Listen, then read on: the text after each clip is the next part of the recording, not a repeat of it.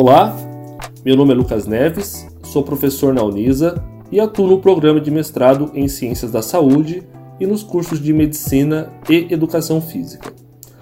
Hoje minha fala aborda três ideias principais, sendo elas exercício físico, isolamento social e saúde mental.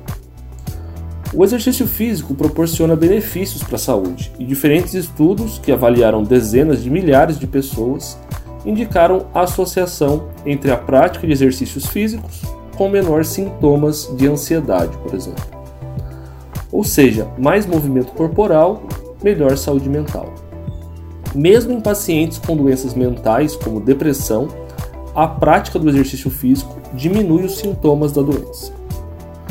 O isolamento social, que é a ausência de contato regular com familiares, amigos, ou mesmo a falta de envolvimento em algumas organizações sociais, como por exemplo ir na escola, ir a um centro comunitário ou mesmo ao meu local de trabalho, impacta o bem-estar das pessoas, além de ter implicações para a saúde.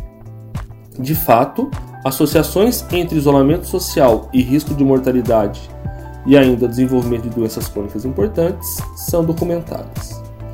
Pessoas em isolamento social tendem a se movimentar menos, o que contribui para maior risco à minha saúde.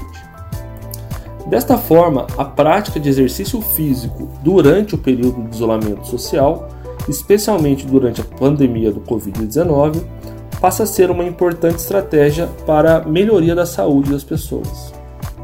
A realização de exercícios em casa se faz necessária, e exercícios como sentar e levantar de uma cadeira 30 vezes, 3 vezes ao dia, e adicionar caminhadas em um corredor dentro de casa, quintal ou garagem, mesmo que este tenha apenas 3, 4 ou 5 metros, indo e voltando várias vezes por 10 minutos, 15 minutos, pode ser uma excelente estratégia para você se exercitar em casa.